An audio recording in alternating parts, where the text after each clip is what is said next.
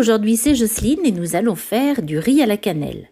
Alors pour cela, il vous faut pour 4 personnes 250 g de riz, 70 g de bouillon de légumes, 50 g de beurre, 2 bâtons de cannelle, un oignon, une demi-botte de coriandre haché, une pincée de safran, une cuillère à café de sel, du poivre noir du moulin.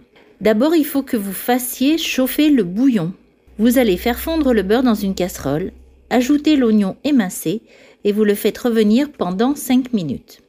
Puis vous allez ajouter les bâtons de cannelle, le safran, la moitié de la coriandre et le poivre. Vous salez et vous laissez cuire 2 minutes en remuant. Vous ajoutez le riz et vous remuez pendant 3 minutes à peu près, le temps que le riz devienne transparent. Vous allez arroser de bouillon, vous le mélangez, vous couvrez et vous faites cuire à feu doux pendant 15 minutes jusqu'à ce que le liquide soit absorbé.